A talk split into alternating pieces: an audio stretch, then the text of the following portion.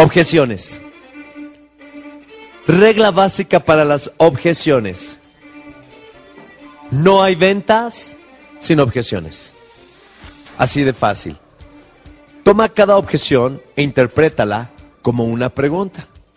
La objeción no es para tenerle miedo. Trata cada objeción como importante y válida. Hay una regla que se conoce como la regla de seis. La regla de seis nos dice que existen seis objeciones básicas que van a estar regresando y regresando y regresando y regresando. Uno de tus objetivos es identificar cuáles son esas seis objeciones que te están pateando todo el tiempo, todo el tiempo. Y tienes que ser wow para saber cómo darle la vuelta a estas. Y también tienes que saber la diferencia entre lo que es una objeción y una condición. Ahora, fíjate bien cómo debes de interpretar las objeciones. Empiecen a darme objeciones. Está muy caro. ¿Cómo lo interpreto? Carlos, enséñame cómo este producto, servicio o idea realmente no es caro. Házmelo facilito. Otra objeción. Allá. No tengo tiempo. Carlos, enséñame cómo con tu producto o servicio puedo yo buscar el tiempo para hacerlo. Hazme otra pregunta. No tengo dinero. Carlos, muéstrame cómo, aunque no tenga mucho dinero, no tenga dinero, cómo puede ser accesible a mi bolsillo. Dime otra. Carlos, muéstrame que este producto, servicio o idea en realidad no es complicado, es sencillo. Dame otra. Lo voy a pensar. Carlos, enséñame cómo no tengo que pensarlo. Dame la información necesaria para que no tenga que pensarlo y pueda tomar la elección ahora. Es que no conozco mucha gente. Carlos, enséñame cómo puedo tener una técnica para poder conocer a mucha gente o darme cuenta que en realidad sí conozco mucha gente. ¿Te das cuenta? Una de las razones principales por las cuales la gente le tiene tanto miedo a las objeciones es porque sus pensamientos están basados en psicología negativa. Esta psicología negativa crea impulsos negativos dentro de tu cuerpo y te quita energía. Cuando tú interpretas la pregunta de tal manera que la pasas a positivo, tú mismo creas impulsos emocionales positivos en ti mismo que te dan energía. La diferencia entre los grandes maestros del cierre y las personas que siempre se quejan es que los grandes maestros del cierre tienen una poderosa personalidad porque cuentan con una poderosa psicología. Todo lo negativo tienen la habilidad de interpretarlo de manera poderosa y positiva.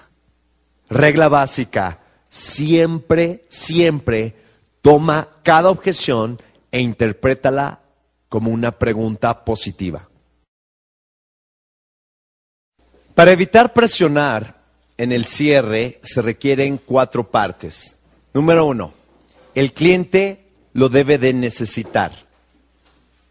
Dos, lo debe querer. Tres, lo debe poder usar. Y cuatro, debe ser accesible a su bolsillo. El único tipo de presión que se debe de usar en la venta es la del silencio después de pedir la venta. En otras palabras, cuando ya le hagas la pregunta final, cállate. Cállate. Porque el primero que hable, pierde. ¿Te acuerdas de este señor Tom que te hablaba que es dueño de una agencia de Porsche en Oregon. ¿Tú crees que él sabía de ventas? Claro que sí, porque él tiene muchos vendedores profesionales y vende un producto pues muy exclusivo, muy wow. Al final, que le hice la presentación y todo, le tenía que hacer la pregunta del cierre. Al hacerle la pregunta del cierre, sabía que me tenía que callar y esperar hasta que él contestara. Pero ¿sabes qué es lo chistoso de esto? Que él se había dado cuenta que yo era un vendedor profesional, porque me lo había dicho, que estaba preparado, y él sabía que yo sabía que le iba a hacer la pregunta final de cierre y que al final me iba a quedar callado. Y él sabía que yo me iba a quedar callado e iba a esperar a que él contestara. Fíjate cómo está la situación. Sería cuando te enfrentas un vendedor contra otro. Le hago la pregunta. Entonces, señor Tom, ¿cuál de las dos inversiones cree que tiene más sentido para usted iniciar?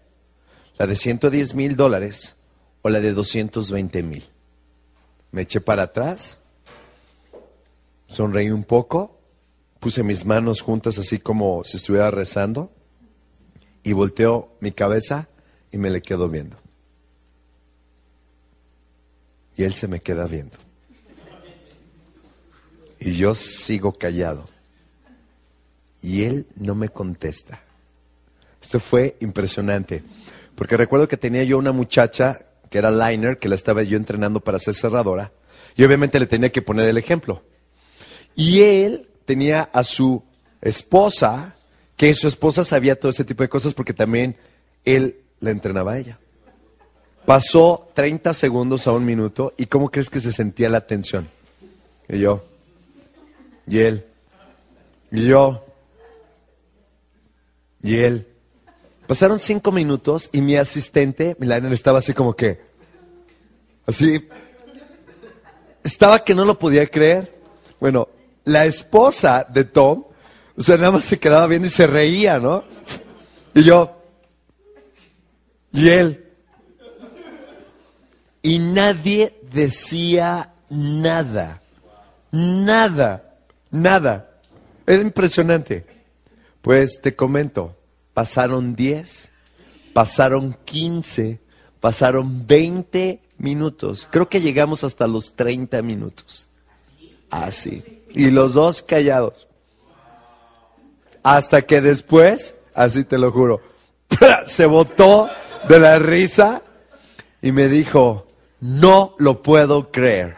I cannot believe it. Y entonces ya me confesó, sabía que me ibas a hacer la pregunta final, sabía que te ibas a quedar callado. Y yo dije, le voy a poner la prueba a ver si abre la boca. Y no me va a ganar, no me va a ganar. Dice, es imposible. 30 segundos, un minuto, cinco minutos, 10 minutos y te aguantaste. Dice, te voy a explicar una cuestión.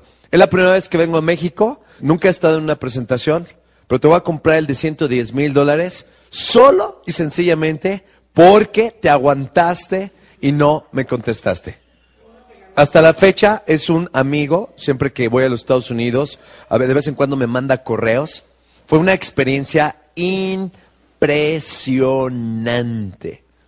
Una experiencia impresionante. Es una de las grandes lecciones. ¿Por qué?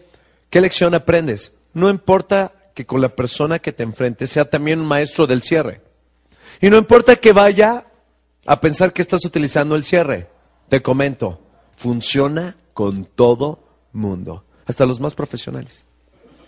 Entonces, ¿cuál es la lección? Cuando hagas la pregunta final del cierre, cállate, no hables, porque el primero que hable, pierde. ¿Sí? ¿Aprendimos esta lección? ¿Cómo reconocer señales de que quiere comprar? Número uno, el cliente va a empezar a hablar más rápido. O sea, normalmente traía una velocidad de voz y de repente va a empezar a hablar más rápido. Dos, se vuelve más brillante o entusiasta. O sea, de repente empiezan a dar ideas. Tres, te pregunta por el precio. Te dice, bueno, ¿y cuánto cuesta? ¿Cuánto me va a salir? Cuatro, pregunta qué tan rápido lo puedo usar o lo puedes entregar. Entonces, bien importante que detectes estas señales. Cinco, cambia de postura. Esto es bien importante porque la postura es de que a veces están hacia atrás y ¿qué es lo que hacen? Se empiezan a inclinar hacia el frente.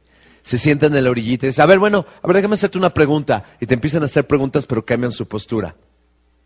Seis, empieza a calcular números. Agarra la calculadora y mientras tú estás hablando, empieza a poner números. Y fíjate bien, siete, utiliza objeciones de estilo humo, que en realidad no existen.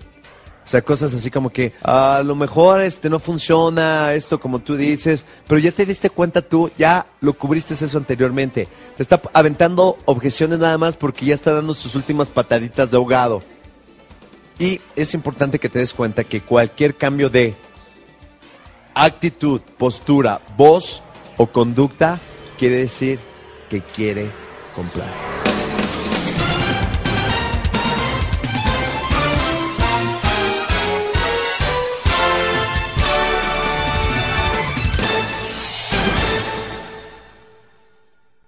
Llaves para lidiar con una objeción. ¿Cuál es la diferencia entre una objeción y una condición? Condición es cuando una persona no tiene trabajo o no tiene crédito. Esto es como tratar de venderle un Mercedes-Benz a una persona que tiene un salario mínimo. ¿Es objeción o condición? Si te dice que no tiene dinero y tiene un salario mínimo, ¿es verdad? ¿Es una objeción o es una condición? Es una condición, no es una objeción. Ejemplo, ¿qué quiere decir con que no lo puede comprar? ¿Significa que no tiene todo el dinero de la inversión inicial? ¿Qué le parece si le dividimos la inversión inicial? 10% ahora y lo demás en tanto tiempo. ¿Te fijaste? Regla de seis. Usualmente en cada industria existen seis objeciones comunes que se repiten todo el tiempo. Prepárate y consigue testimonios de clientes satisfechos, los cuales en un principio te dieron esas objeciones. ¿Cuáles son tus objeciones básicas que te encuentras en tu industria. Te doy un ejemplo. Una objeción estilo coco. ¿Qué es coco? Que es el coco de todo mundo que les da miedo. ¿Sabes cuál es? Tengo que pensarlo. Ese es el coco de todas. Bueno, me creerás que hay vendedores que llevan 5, 10, 15, 20 años en la, en la profesión de ventas y todavía no saben cómo lidiar con esa objeción. Así de triste está. ¿Por qué? Porque no están dispuestos a prepararse e invertir como tú y pagar el precio. Y les sale más caro el caldo que las albóndigas. Una de las cosas básicas que debes de hacer es que si alguna persona te dijo alguna vez que tenía que pensarlo y terminó comprándote, ¿qué es lo que debes de hacer? sacarle o conseguir un testimonio. Que empiece así. Inicialmente cuando el señor Carlos Carrera me ofreció este producto, servicio o idea, yo le comenté que quería pensarlo. Pero después me di cuenta que ta, ta, ta, que hable de las principales características, ventajas, beneficios o ventajas ganadoras, objetivas o subjetivas. Y gracias a eso me di cuenta que fue excelente, extraordinario, que no tuve que pensarlo y que tomé acción ahora. Gracias, Carlos Carrera. ¿Quién lo tiene que decir? La persona. Está muy caro. Inicialmente cuando yo estaba viendo la presentación, pensé y sentí que el producto, servicio o idea era muy caro. Pero cuando Carlos Carrera me hizo ver que acerca de las implicaciones negativas, las preocupaciones, todo lo que me iba a ahorrar, papá, papá, ahora me doy cuenta que caro es no tenerlo. Gracias, Carlos Carrera. Esta ha sido una de las mejores inversiones de toda mi vida. ¿Tiene sentido? ¿Y eso dónde lo debes de tener? En una carpeta.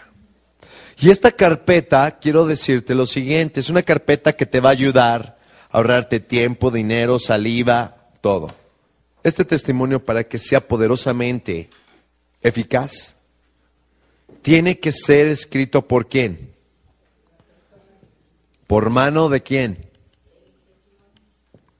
Por mano de la persona. Número uno. La otra, pídele su tarjeta de presentación.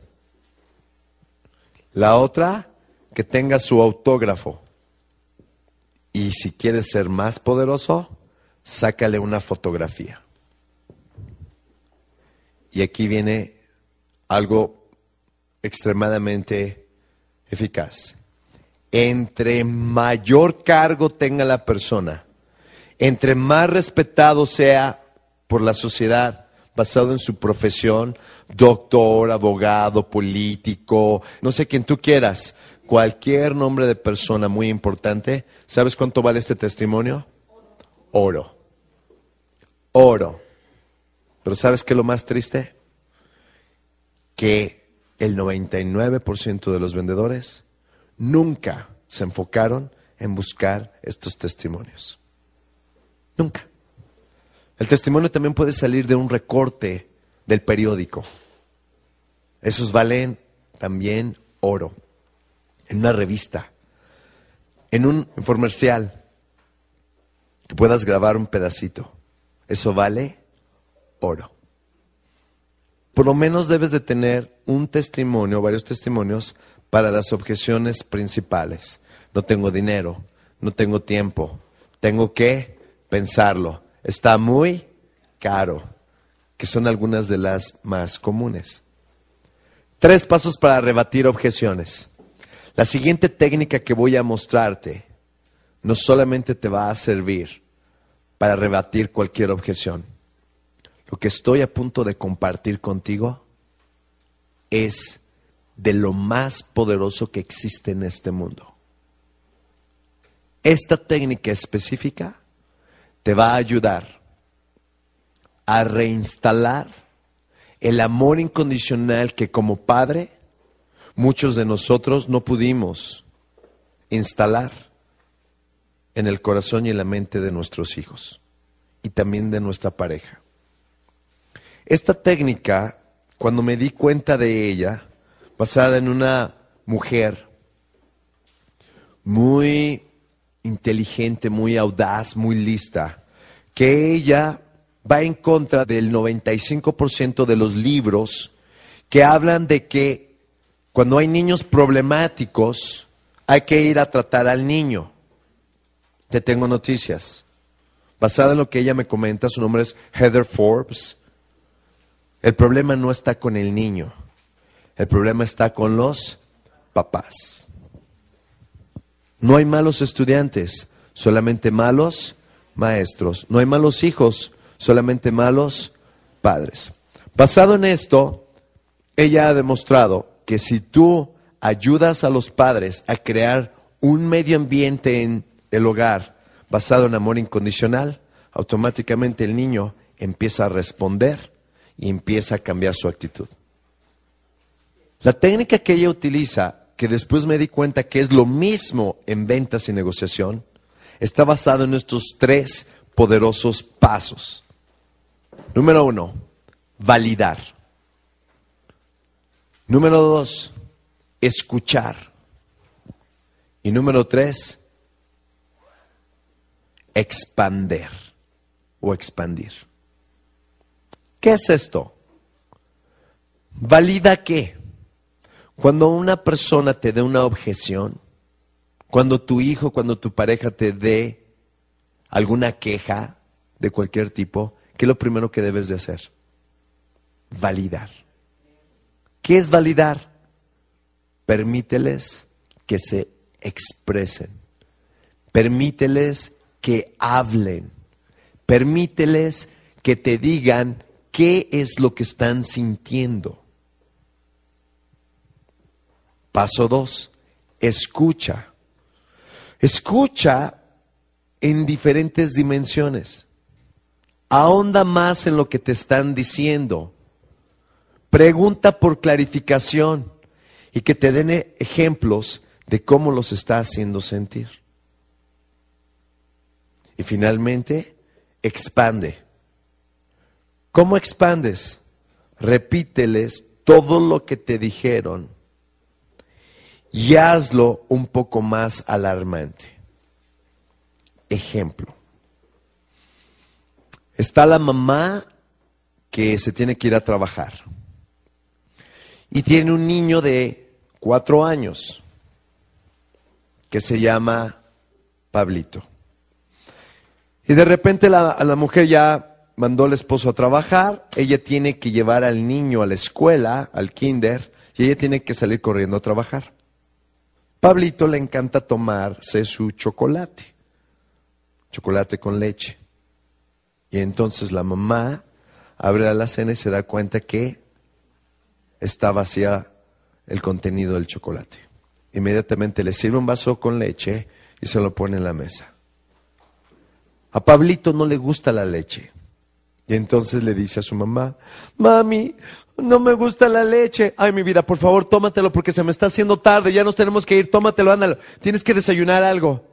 Mami, pero es que no me gusta la leche porque este me hace vomitar. Ay, Pablito, por favor, tómate la leche. Ya acábatela, por favor, mi amor, porque ya nos tenemos que ir. Pero es que mamá, a mí no me gusta la leche. Uy, ¿te la tomas o te doy unas nalgadas? Porque no te vas a ir sin desayunar. Tómatela ya, por favor, ándale. Pero es que a mí no me gusta la leche. Ven acá. Pa, pa, pa. ¡Ah! ¡Ah! ¡Ah!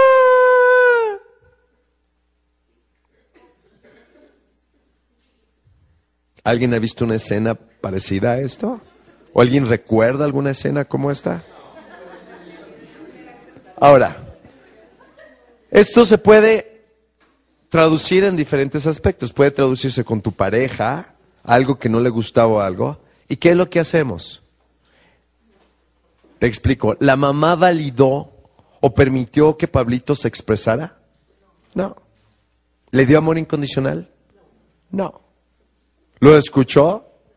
No. Te voy a decir qué tan fuerte es esto. Al niño no se le permitió expresarse. Y esa emoción, ¿qué sucede? Se queda. Son esas emociones que guardamos. Y después de ahí viene los comportamientos o las enfermedades, llamadas psiconeuroinmunológicas. Pero no solamente eso, ya como adulto, ya como vendedor, como consultor, muchas veces la persona te da una objeción que es importante para la persona, pero tú ni sabes validar, ni sabes escuchar, y mucho menos no sabes expandir. En otras palabras, tu habilidad para empatizar con la persona está en niveles de qué? Menos 10. No sabes escuchar. No sabes validar. No sabes dar amor incondicional. Ahora, mucho ojo. Una cosa es empatizar o sea, entender. Y otra cosa es simpatizar. Si simpatizas, ¿qué crees que va a suceder? No vas a avanzar. Recuerda que siempre cuando se enfrentan dos personas, siempre hay una venta. O esta persona le vende la idea a esta o esta a esta. ¿Quién va a ganar? Tu reto es no solamente que tú le vendas la idea, sino que exista al final siempre un ganar, ganar. Porque si no hay ganar, ganar, si hay ganar, perder, la persona te lo puede comprar en ese momento, pero te tengo noticias, no te vuelva a comprar. Ni siquiera va a permitir que te acerques. O si es un ganar, perder, si es un ganar, perder, ¿qué sucede? A ti no te van a quedar ganas de volver a hacer negocio con la persona. Entonces no hubo consecuencias positivas, no hubo una inversión para el futuro. Por eso, ¿cuál es el propósito de cualquier negocio? Hacer un cliente. ¿Cuál es el propósito número dos? Mantener el cliente. No vas a poder ni hacer un cliente ni mantener el cliente si nunca hubo un ganar, ganar. ¿Cómo puedes lograr esto? ¿Cuál es la técnica? La técnica es que debes de aventarte un clavado de donde estás, en tu nivel de asertividad, de cuánto quieres vender tu producto, servicio, tu idea, si estás en más 10 y la otra persona trae una objeción, la otra persona ¿dónde anda? A lo mejor en menos 3, menos 5, menos 8, menos 10. ¿Qué es lo que debes de hacer? Aventarte un clavado. Primero lo que tienes que hacer, tienes que bajarte a su nivel. Lo primero que tienes que hacer es aprender a validar. ¿Qué es validar? Permíteles que se expresen. En otras palabras, cállate. Cállate.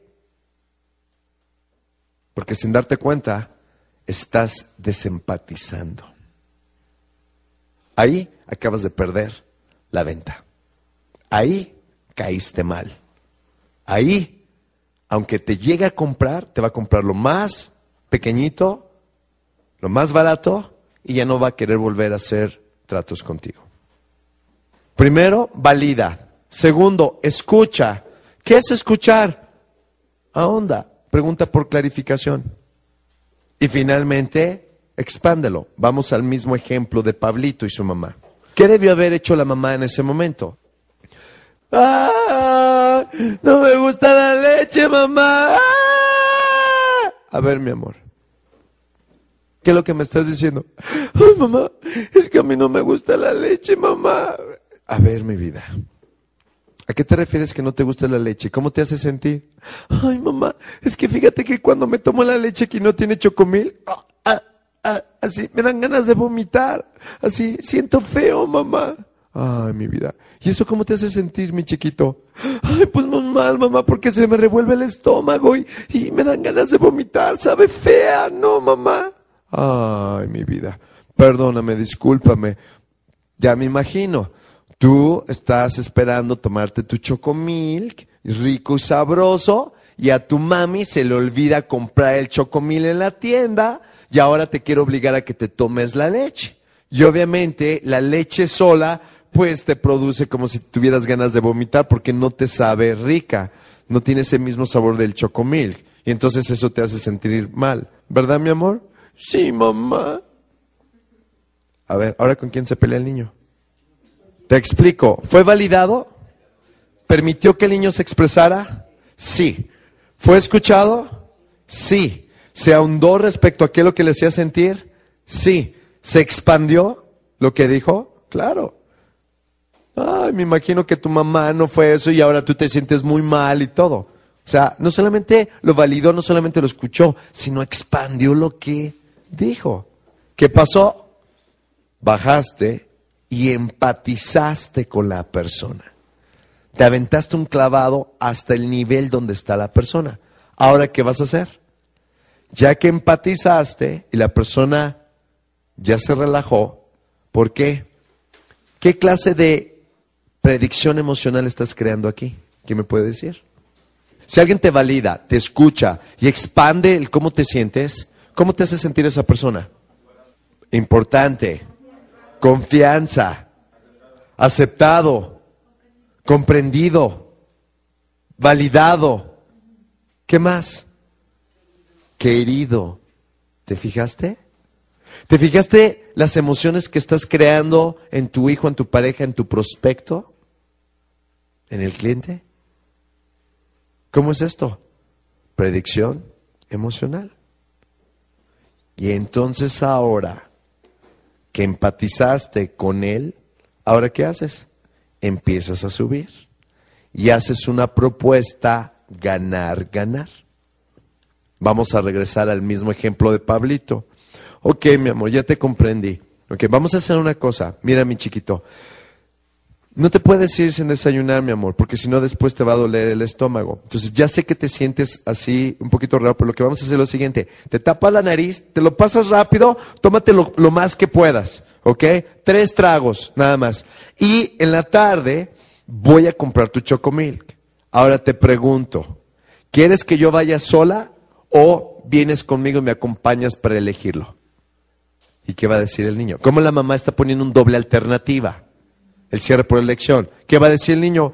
Ay, no, yo te acompaño, mamá. Ok, mi vida. ¿Vas a querer el chiquito, el mediano o el grande? Y que dice, el grande. Ah, ok, mi chiquito. Entonces, ¿cuántos segundos te vas a aguantar? ¿Tres o cinco segundos? Tres segundos, ok. Sale, contamos. Órale, una, dos, tres. Uno, dos, y dos y media, tres. Ah, ok. Muy bien, mi chiquito. Bravo. ¿Te fijaste? ¿Salvaste la autoestima de tu hijo? ¿Se sintió comprendido? ¿Le diste amor incondicional y tú cómo te sentiste? Fabuloso porque lograste un ganar, ganar. Entonces, ¿cómo lo puedes aplicar esto con tu cliente? Si te dice que no tiene dinero, valida lo que te dice, escúchalo, ahonda y después dice, bueno, pues Sí, o sea, yo vengo aquí, no sé que no tienes dinero y obviamente pues quiero hacer que inviertas en este producto o servicio. Bueno, vamos a hacer una cuestión. Déjame te pregunto, del 1 al 10, 1 jamás lo harías y 10 estás totalmente convencido. Suponiendo que tuvieras el dinero, ¿dónde estás? Fíjate, ¿eh? la pregunta se llama el cierre por suposición. Suponiendo que tengas el dinero, ¿dónde estás? Y la persona te puede decir, no, pues en un 8, fíjate, en un 8. Ahora, ¿qué pregunta le harías? Si del 1 al 10 te dijo que está en un 8, ahora qué, ¿cuál sería la siguiente pregunta? ¿Qué te haría falta para que estuvieras en el 10, verdad? Pues no. Aquí vamos a utilizar una poderosa técnica que es lo contrario de lo que la gente espera que le preguntes. Ahora le vas a preguntar, Señor Juan, señora, ¿le puedo preguntar por qué no me dijo un 2 o un 3?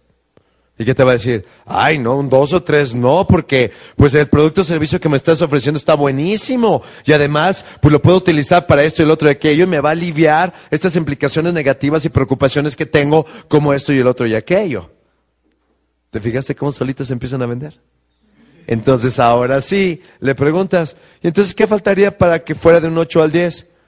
Ay, pues, pues que estuviera accesible a mi bolsillo, que me des un descuento o que me des financiamiento. ¿Te fijaste? ¿A poco no está divertido esto? ¿Cómo se le llama esto? Predicción emocional también. Cuando tú en lugar de decirle, bueno, ahora del 8 al 10, ¿qué se requiere? No, no le preguntes eso. Pregúntale mejor, ¿por qué no me dijo un 2 o un 3? Y ellos mismos te van a empezar a decir, ¿por qué no un 2, un 3 y un 8? De manera indirecta, ellos mismos empiezan a vender. De manera indirecta, ellos mismos se empiezan a enfocar en todo lo que les ha gustado. Y lo que te digan ahí, ¿sabes qué es? Sus botones calientes. Ahí está. Te acaba de decir qué fue lo que le encantó. Te acaba de decir qué fue lo que le fascinó de tu producto o servicio. ¿Para qué te sirven? Para todo. Saber vender y negociar no solamente es para vender un producto, servicio o idea, también es para tener una extraordinaria calidad de comunicación con quién? Con las personas que más amas. Escucha la objeción cuidadosamente, pacientemente. No interrumpas aunque la hayas escuchado mil veces. Haz una pequeña pausa antes de contestar. Pregunta por elaboración. Nunca, nunca, nunca asumas nada. Siempre pregunta. Permítame ver si le entendí. Y le repites la objeción en forma de pregunta. Es importante siempre que cambies la objeción por pregunta, porque es mejor manejar una pregunta que una objeción. Ejemplo, si entiendo bien lo que usted me está pidiendo o queriendo, es vamos a pensar que la persona te dice, está muy caro. Le dices, a ver, ¿a qué se refiere con que está caro? Pregunta por clarificación, ya te dice todo, entonces le dices, ah, lo que estoy entendiendo que usted dice es de que está muy caro y que ahorita no está accesible para su presupuesto, ¿verdad? Pero lo que me está pidiendo es que si fuera accesible para su presupuesto, fuera fácil, mi pregunta para usted es, ¿cuál se llevaría, el A o el B? ¿El chico o el grande? ¿El blanco o el rojo? O sea, ya no le estás preguntando si lo va a querer, sino cómo lo va a querer. ¿Te fijas cómo de repente le pones un doble alternativa? ¿Y qué te va a contestar? Ah, no, pues si me lo dejas más accesible, pues me llevo el rojo. O cuando te hacen una objeción, contesta, wow, esa es una excelente pregunta. Aunque no te haya hecho la pregunta, tú dile, wow, esa es una excelente pregunta. Trata sus objeciones como algo sumamente importante, algo muy válido que cualquier persona inteligente haría. Dale toda la importancia a la objeción que tú ya convertiste en pregunta. Nunca te olvides de confirmar. Pregúntales. ¿Eso contesta su pregunta? ¿Me expliqué claramente? ¿Eso satisface su inquietud? ¿Eso lo deja más tranquilo, más tranquila? ¿Cómo se le llama a estas preguntas? Cierre, prueba. Cierre, palomita. Cierre, checador. Siempre que te den una objeción, al final, ya que la contestaste, dices, ¿eso contesta su pregunta? ¿Eso aclara su preocupación? ¿Tiene sentido? Pero te recuerdo, ¿eso es suficiente? no para nosotros. Para que sea un cierre poderoso, una palomita checadora poderosa, tienes que preguntarle, ¿por qué? Ahora, ¿quién lo tiene que decir? Él o ella. Y cuando ellos lo pueden expresar con sus propias palabras, entonces a esto se le conoce como un cierre por compromiso. La razón por la cual mucha gente no logra vender de manera eficaz es porque no tiene suficientes cierres por compromiso. No hicieron que su gente, que su prospecto dijera por lo menos cinco veces por qué le conviene el producto o servicio o la idea que tú le estás proponiendo. Es importante que siempre que vayas a rebatir una objeción, obtengas clarificación. Y por eso siempre tienes que hacer preguntas. Te voy a dar un ejemplo. En una ocasión me sentía yo, wow, había tenido una venta enorme de 250 mil dólares y luego tuve otra de 200 mil dólares. En una me llevé toda la comisión y en la otra me llevé el 50% de la comisión. Había trabajado todo el día, ese día lo tenía ah, disponible y estuve desde las 9 de la mañana hasta aproximadamente las 7 de la noche. Yo ya estaba celebrando, ya había cerrado las dos ventas, estaba a punto de, de irse mi última pareja y de repente a lo lejos veo a uno de mis amigos, a un vendedor. Y este vendedor llevaba todo el día trabajando a su pareja. ¿Y sabes quién era su pareja? Unos viejitos unos viejitos de aproximadamente unos 70, 75 años. Todo el día se le había pasado ahí. Yo ya estaba a punto de retirarme y mi amigo se acerca y me dice, oye Carlos, no seas malito, por favor, ven a mi mesa, ven a mi mesa, ayúdame. Él ya se había enterado que había tenido un día súper wow. Y le digo, no, por favor, le digo, ya estoy cansado, ya me quiero ir a mi casa. Me dice, por favor, dice, he estado desde las nueve de la mañana con estos viejitos y yo sé que tengo una venta ahí, yo sé que tengo una venta, pero no los puedo cerrar. Me dice, por favor, ven solamente cinco minutos, cinco minutos. Y si vienes a cinco minutos y no compran, ya los dejamos ir. Y ya te puedes ir a tu casa. Le digo, está bien. Entonces llego yo, ¿qué fue lo que hice inmediatamente? lo sonreí y lo respeté. ¿Por qué? Número uno, por el tiempo que habían estado ahí. O sea, hice hasta una broma al respecto.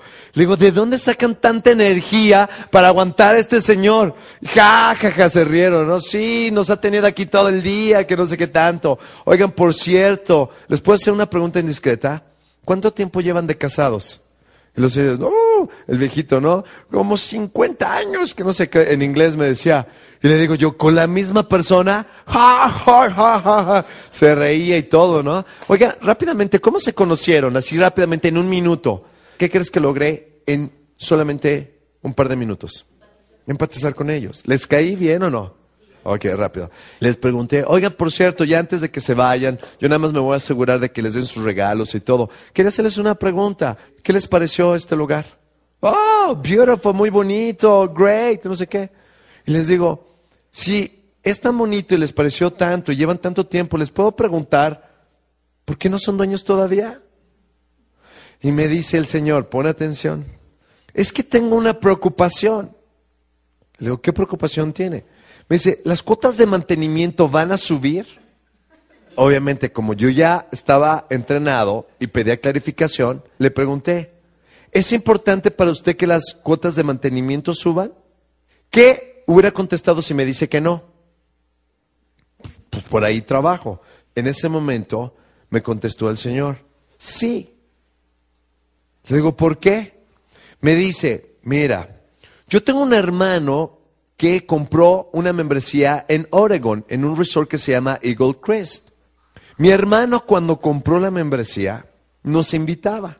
Tenía un condominio gigantesco de tres recámaras para diez personas y bueno, al principio todo era wow. Tenía campos de golf, tenía caballos, tenía botes para que te metieras al lago.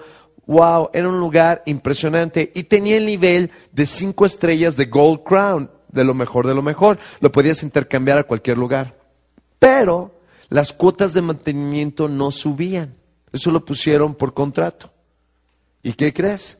Empezó a pasar el tiempo, 3, 4, 5, 10 años, las cuotas de mantenimiento no se incrementaban y entonces las cuotas de mantenimiento no podían pagar todos los desperfectos y el cómo las cosas se iban haciendo viejas.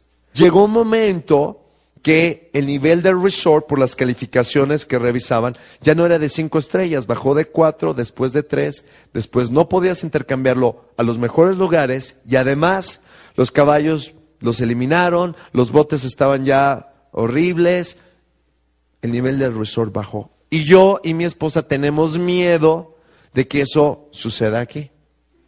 Pero cuando le preguntaron a mi amigo, por no preguntar y pedir clarificación, le preguntaron, ¿las cuotas de mantenimiento van a subir?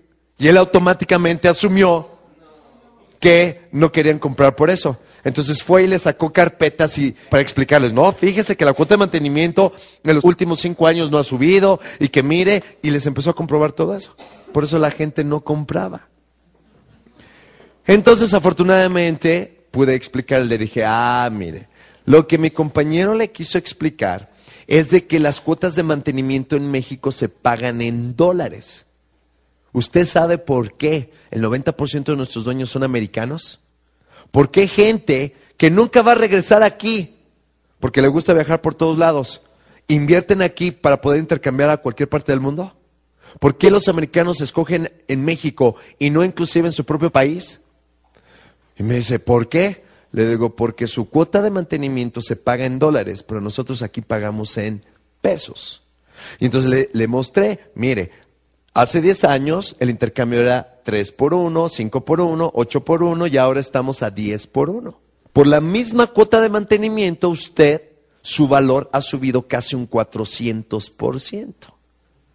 ¿Sabe cuánto gana una muchacha que limpia aquí los departamentos y los condominios? Le digo, 8 dólares. Me dice, ¿por hora? No, por día. ¿Cuánto ganan las chicas que limpian los condominios en los Estados Unidos?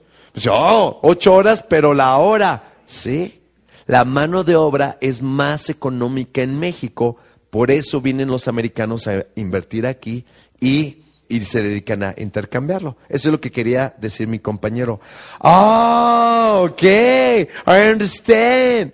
Y entonces le dije, ahora sabiendo esto, pues me doy cuenta de ustedes que tienen 70 años, vienen ustedes desde Vancouver, pues no van a venir aquí por una sola semana, ¿verdad?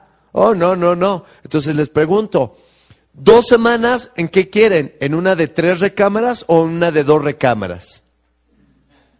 Y me quedé callado. Y volteé y le dice, honey, dice, van a venir los, nuestros hijos y nuestros nietos, ¿verdad? Y solamente íbamos a venir por dos semanas. Dice, la de tres recámaras. ¡Pum! En exactamente cinco a siete minutos cerró una venta de 60 mil dólares. ¿Por qué? Porque pedí por clarificación. Lo que aparentemente era una objeción, en realidad, ¿qué?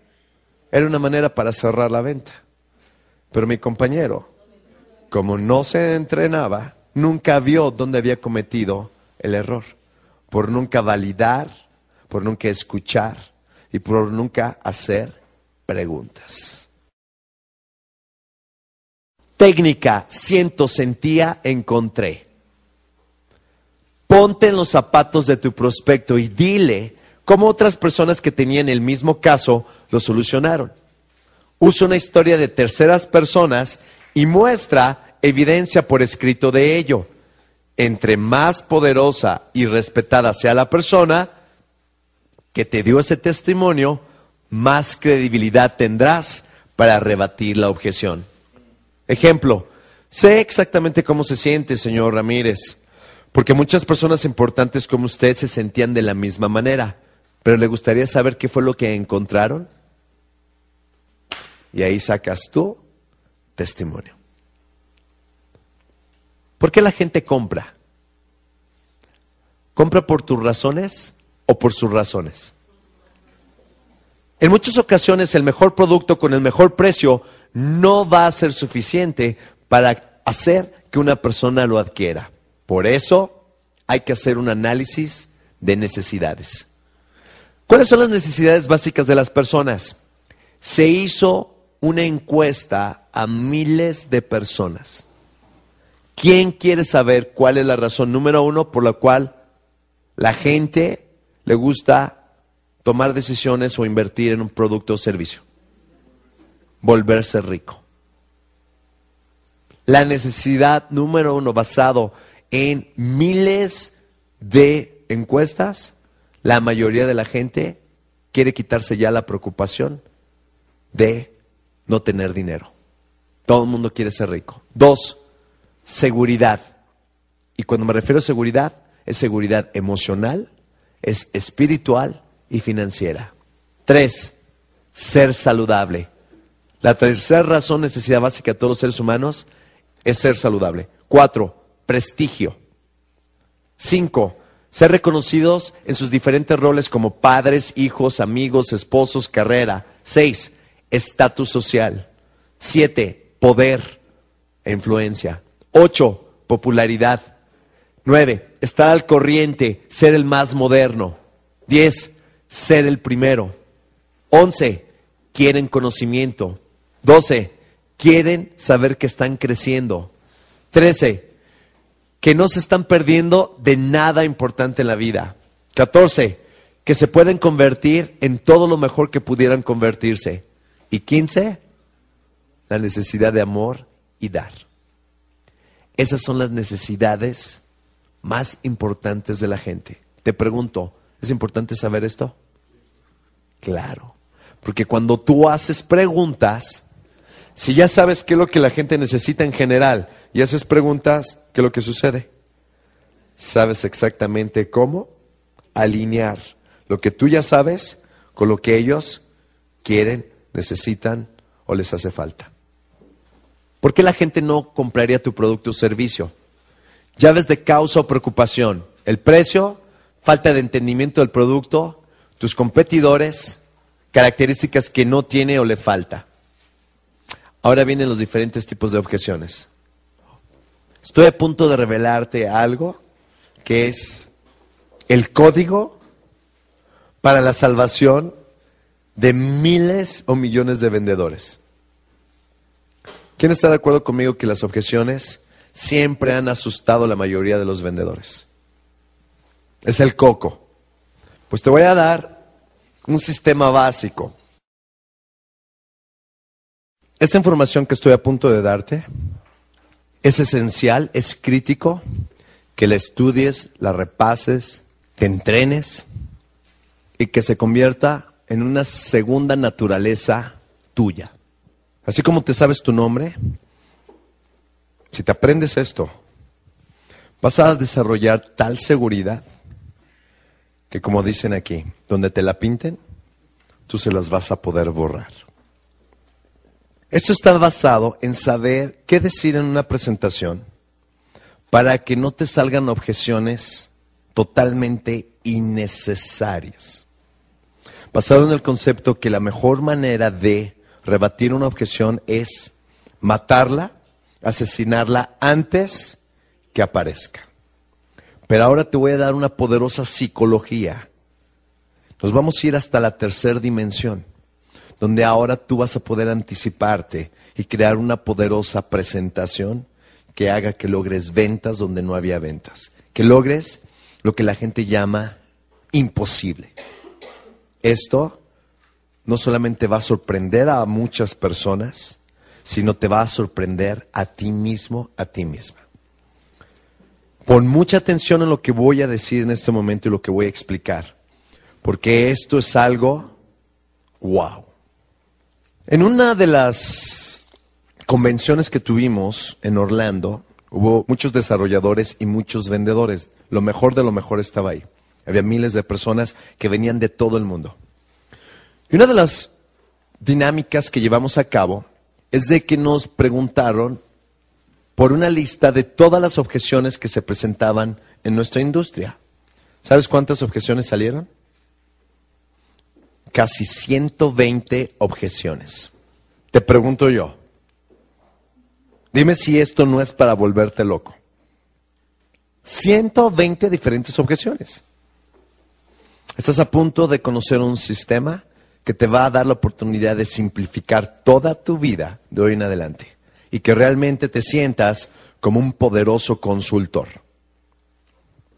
Porque ahora ya sabes el proceso de abrir la mente y el corazón de las personas, de relacionarte, de cómo puedes enganchar, cómo puedes salar a una persona, cómo causar curiosidad, cómo desangrarlos, cómo hacer que quieran tu producto o servicio.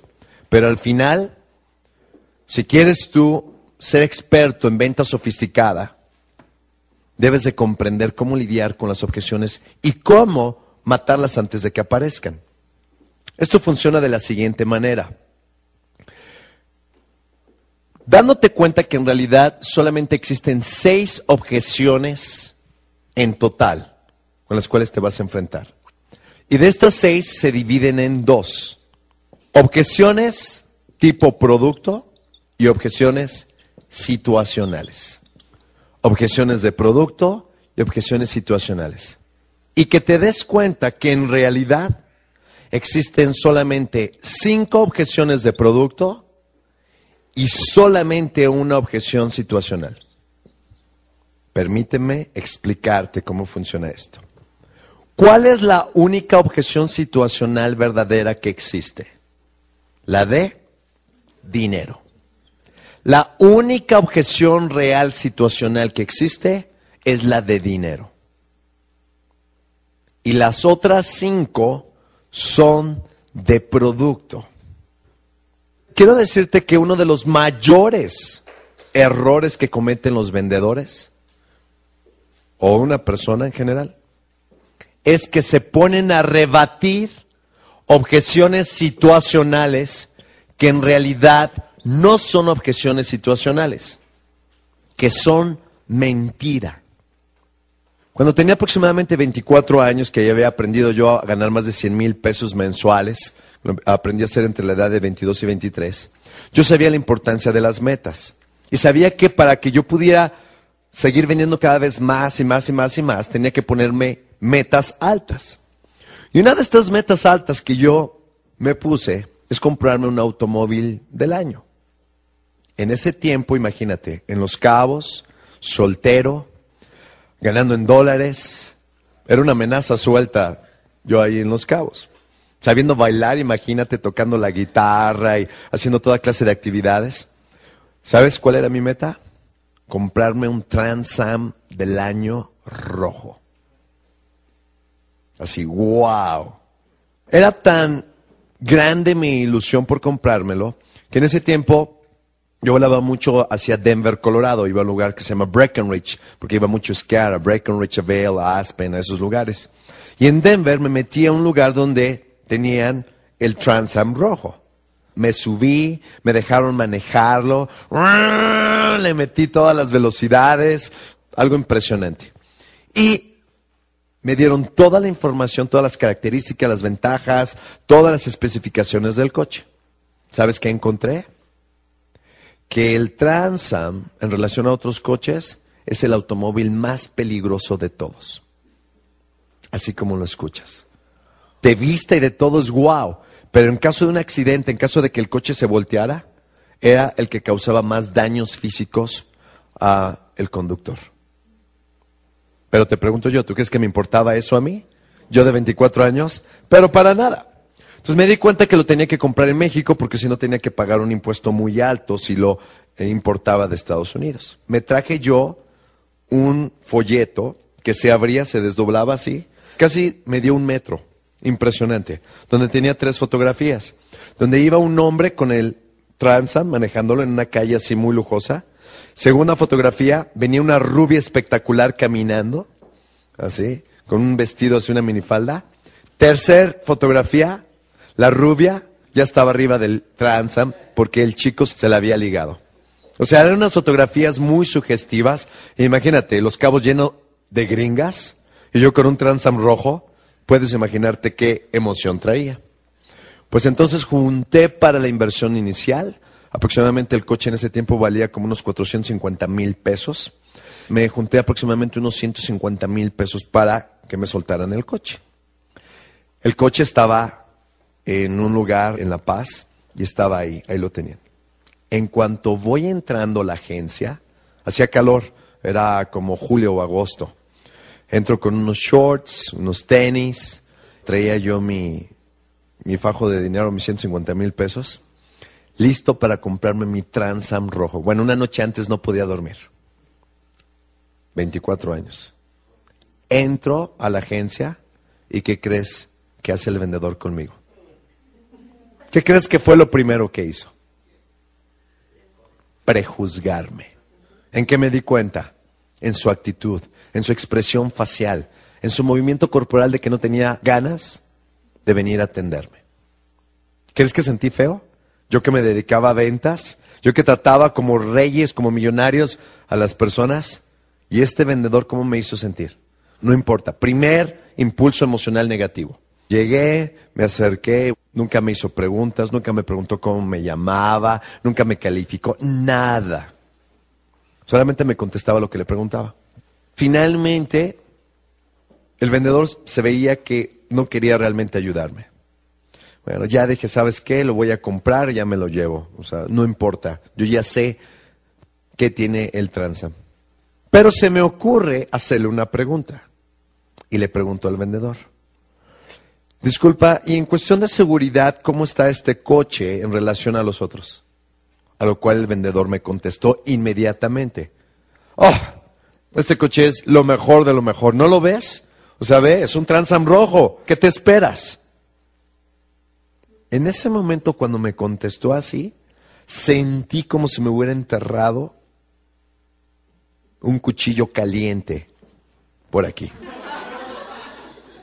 O sea, sentí un coraje así de adentro hacia afuera, sentí como me empecé a poner caliente, caliente, caliente, caliente, y en ese momento dije, no me importa, a ti no te voy a comprar nada. En ese momento decidí que no iba a comprar el coche. Así como lo escuchas. Ahora yo, ¿sabes qué hice? Le dije, ah, es que sabes qué, es importante para mí saber porque, mira, aquí traigo el dinero para comprarlo y enseño el fajo así de, billetes. Porque traía unos shorts de esos largos, tenía unas bolsotas y enseño los 150 mil pesos. En el momento que hice eso, ¿cómo crees que le cambió la expresión facial al vendedor? Cambió automáticamente, así como que se, se alineó, ¿no? Pero ya era demasiado tarde le digo, es que sabes qué, fíjate que yo tengo un hermano que es un ingeniero automotriz, o sea, él es el tipo, un ingeniero mecánico, y él es el tipo de persona que arregla aviones, helicópteros, lanchas, motos, coches. Y bueno, él siempre me ha dicho que ni se me ocurra comprar ningún coche, moto, lancha, helicóptero, nada, sin antes no consultarlo con él. Porque pues él sabe mucho de esto. Y la cuestión es de que él ahorita está en un curso en Bélgica. No me voy a sentir bien tomando la decisión ahorita. Te pregunto, ¿era verdad esto o no? No. ¿Es una objeción? Sí. ¿De qué tipo? Situacional. Esto es una objeción situacional. Es una situación que yo le puse que es imposible que la pueda rebatir. Ahora te pregunto yo, ¿En qué estaba basada esta objeción? En el producto. Pero, ¿estaba yo tan enamorado del producto, del Transam, que inclusive iba a dejar pasar ese gran detalle? Claro. ¿Por qué? Porque las compras son 100% emocionales. Pero fíjate cómo me contestó el vendedor. Si en ese momento el vendedor me hubiera dicho la verdad, le termino comprando. Pero en el momento que me mintió, de por sí ya traía una pésima relación conmigo. ¿Sabes qué hice? Me cerré, diseñé, creé una objeción situacional. ¿Qué es una objeción situacional? Algo que no te pueden rebatir. Ahora te pregunto yo a ti, y tú que me estás escuchando en el CD, ¿cuántas objeciones situacionales has creado o diseñado para un vendedor que te cae mal, que te cae gordo, que no te ha convencido o sencillamente no tienes dinero. Y entonces, en lugar de decir la verdad, inventas una objeción situacional. Levanten la mano. ¿Cuántos de ustedes? Todos. Todos. El peor error que podemos cometer como vendedores es empezar a rebatir una objeción situacional que en principio, ni siquiera es una objeción de verdad. Es algo inventado y creado. ¿Por qué? Porque la persona ya se quiere deshacer de ti y no te quiere decir la verdad. ¿Cuál es la única objeción situacional que en realidad existe? La del dinero. Nada más hay una.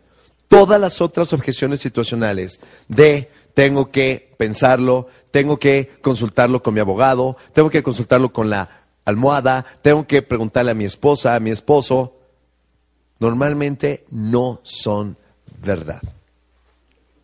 Pero nos ponemos a rebatir esas objeciones. Ahora, si a ti te sacan esta objeción y ya te diste cuenta que no es verdad, ¿qué haces? El ejercicio que te voy a recomendar que hagas es número uno, haz una lista de todas las objeciones que se presentan en tu industria. Ahora, si eres soltero o soltera y no encuentras pareja y siempre te ponen una objeción tipo pretexto, ok, también pon esas ahí. Porque a lo mejor aquí la cuestión está con el producto. Una vez que tú tengas la lista, debes de poner una P o una S junto a la objeción para identificar primero si la objeción es de producto o es de qué?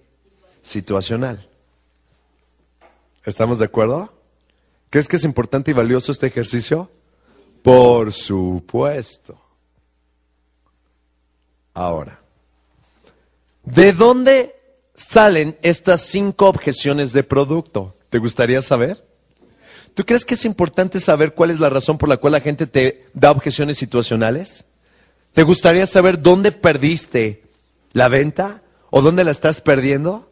¿Qué tan valioso es esto? ¿Cuántos vendedores nunca se enteraron dónde estuvo la razón por la cual no te compraron? La mayoría. Objeción de producto número uno. Tu producto, servicio, idea no es del estilo de vida de la persona o de tu prospecto. Dos, objeción de producto número dos. No tiene o no hace sentido financieramente hablando. En otras palabras, la persona no puede justificar que lo que va a invertir es realmente una inversión. La persona siente que está caro tu producto o servicio.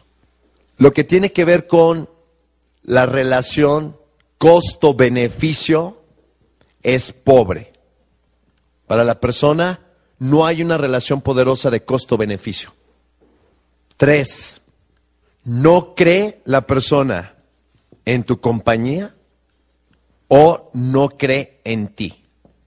Que más o menos va de la mano. ¿Por qué? Porque tú eres una extensión de la compañía. Cuatro, no cree que tu producto, servicio o idea va a funcionar de la manera que tú le dijiste. No cree que va a funcionar. Y número cinco, siente o cree que tu producto o servicio es muy complicado. No cree que es fácil. No cree que es sencillo. No cree que es práctico. Es demasiado complicado. No lo entendió. Estas son las cinco objeciones reales de tu producto. Uno, no es de su estilo de vida. Dos, no tiene sentido financieramente hablando, no hay un costo-beneficio para él o para ella. No cree en tu compañía o en ti, en lo que hace la compañía o haces tú. Cuatro, no cree que va a funcionar tu producto, servicio o idea como tú se lo presentaste. O cinco, siente o cree que es muy complicado. No entendió cómo funciona. Cree que se le va a complicar en el futuro. ¿Qué te parece? Wow, ¿no? Ahora fíjate bien. ¿Cómo puedes tú, desde un principio, eliminar estas objeciones de producto? ¿Saben cómo? Con psicología. La psicología del por qué. Fíjate cómo siempre todo es psicología. Por eso les digo que el 80% de la solución de tu vida, en tus ventas, en, en tu vida, es psicología. El por qué. Para que tú puedas matar esas objeciones desde el principio, debes de hacer una presentación basada en cuatro porqués. Cuatro porqués. ¿Por qué número uno? ¿Por qué tu industria, por qué tu industria, en vez de lo que has estado haciendo hasta ahorita? Te doy un ejemplo. Yo estaba en la industria del tiempo compartido. ¿Por qué un tiempo compartido? ¿Por qué ser dueño en lugar de estar rentando en un hotel? Si estás en network marketing, en multinivel, como dueño de tu negocio en vez de ser dueño de un trabajo o un empleo. A la persona le tiene que quedar perfectamente claro por qué tiene que estar en esa industria. ¿Tiene sentido? Y dentro de esto, aquí le tienes que dar tú dos alternativas siempre. ¿Por qué ser dueño en vez de rentar? ¿Por qué aquí mismo debes demostrar la lógica financiera. Y tiene que ser parte de tu presentación. ¿Cuál es la lógica financiera? Por ejemplo, en nuestro caso teníamos hotel en vez de condominios. Hotel es rentar. Condominios, ser dueño. ¿Qué es lo que hacíamos? Lo que hacíamos era una proyección. Si tú gastas 200 dólares la noche por siete noches, ¿cuánto te da? 1400. Si tomas dos semanas, ¿cuánto te da? 2800 la semana. ¿Cuántos años te ves a ti mismo vacacionando en el futuro? Si la persona tenía 40 años, te decía 30. Te decía que tenía 30 años, te decía 40. Haces una proyección a 30 años y le pones una inflación bajita y entonces ¿qué cantidad te daba? 150 mil dólares, 200 mil dólares, le da una suma grande. ¿Qué estoy haciendo aquí? Mostrando implicaciones negativas. Y luego le mostraba, y aquí esto es un cuarto hotelero, así. Aquí tú tienes un condominio de lujo, tres, cuatro veces más grande, lo puedes usar, lo puedes prestar, lo puedes rentar, lo puedes intercambiar, lo puedes heredar. Y luego la inversión total te sale, vamos a poner aquí, le poníamos nosotros 20 mil dólares. Cuando mostraba las dos cantidades, ¿cuál tenía más sentido? Exacto. Y luego si te decía, y esto es por dos semanas, pero conmigo te doy cuatro semanas. Renta dos y usa dos. ¿En cuánto te sale tu condominio? Cero. Señor y señora Ramírez o López, ahora que sabe esto, ¿cuál de los dos tiene más sentido para usted? rentar o ser dueño. ¿Y qué decía la persona? No, pues ser dueño. ¿Le puedo preguntar por qué? Y entonces la persona decía, no, pues porque lo puedes usar cuando quieras, lo puedes rentar, aunque un año te vaya mal, ya lo tienes, puedes traer a la familia, a los amigos, no te cuesta nada extra, lo puedes intercambiar a más de 3.600 lugares en el mundo. Ah. ¿Quién lo dijo? Ellos. Cuando yo hacía esta presentación, ¿qué estaba yo cubriendo? De los cinco productos, de por qué la gente lo debe hacer, ¿cuál estaba cubriendo? ¿Estilo de vida? Sí. ¿Si tenía sentido financieramente hablando? Sí. ¿Dónde mataba esto? ¿Al principio o al final? Al principio. ¿Con qué? Demostrando ¿Por qué la industria del tiempo compartido siendo dueño? Aquí lo puedes aplicar en network marketing, lo puedes aplicar con cantidad de productos. Lo único que tienes que hacer es traducirlo. Segundo, ¿por qué? El segundo por qué tiene que ver con tu compañía. ¿Por qué? ¿Por qué adquirir el producto con tu compañía? ¿Por qué? Porque ahora la persona dice, ok, ya comprendí que ser dueño de mis vacaciones, pues es la opción. Pero tengo como opciones Sheraton's, Hilton's, Marriott's, Hyatt's, Radisson's, MSC Suites, Four Seasons, Ritz Carlton, inclusive hasta la compañía Disney. Tú me lo dijiste al principio. Entonces, ¿por qué con tu compañía y no con otra? Esta es la segunda parte que tú tienes que demostrarle. ¿Por qué contigo y no con otra compañía? Que esta es la tercera razón, objeción de producto, que no cree en ti o tu compañía. Aquí es donde tú tienes que tener perfectamente claro y definido tu ventaja ganadora. Y aparte de tener tu ventaja ganadora objetiva, tienes que tener ventajas ganadoras subjetivas. En mi caso, en mi industria, era ¿por qué México? ¿Por qué comprar en México y no en Estados Unidos, en España, en Canadá, en otros lugares? ¿Por qué era? Porque era en pesos y por la mano de obra y porque estaba cerca de los Estados Unidos. Tú tienes que desarrollar ¿Por qué la gente tiene que comprar con tu compañía y contigo? Si tú pones por qué tu compañía, matas esta otra objeción. ¿Desde cuándo? Desde el principio. ¿Por qué número tres? Aquí en el por qué número tres, fíjate que tú tienes dos objeciones de producto, porque no cree que funciona o siente que es muy complicado.